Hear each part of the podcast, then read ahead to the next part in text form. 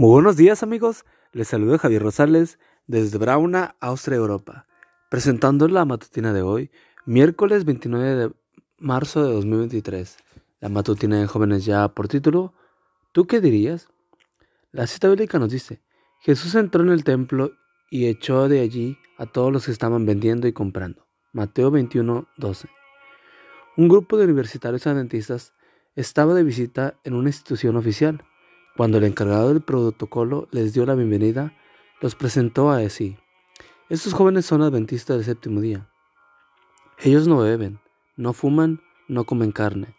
El profesor de los que los acompañaba, Chris Blake, dice que por el momento sintió como si el presentador oficial estuviera describiendo a personajes de un circo, a un grupo de jóvenes raros, comparables por su forma de vivir a seres de otro planeta.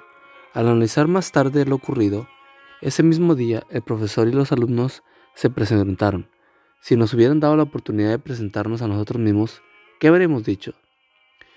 Adventure Review, 17 de abril de 2008, página 26 y 27. ¿Qué habrías dicho tú?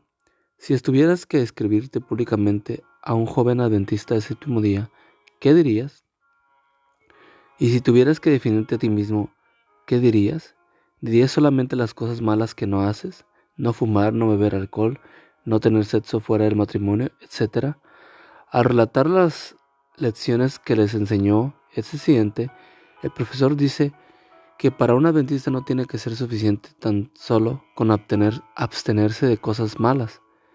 Hay que luchar contra ellas y mejor aún, hay que sabotearlas. ¿Luchar en qué sentido? Lo primero, por supuesto, es no participando en ninguna actividad o vicio que dañe su cuerpo. Pero también puedes organizar al menos una actividad o, colaborar activamente en programas en contra de drogas, el alcohol y el cigarro. Y siempre puedes ayudar a tus amigos, tus compañeros de estudio y vecinos que ahora mismo están atrapados en las redes de otros vicios.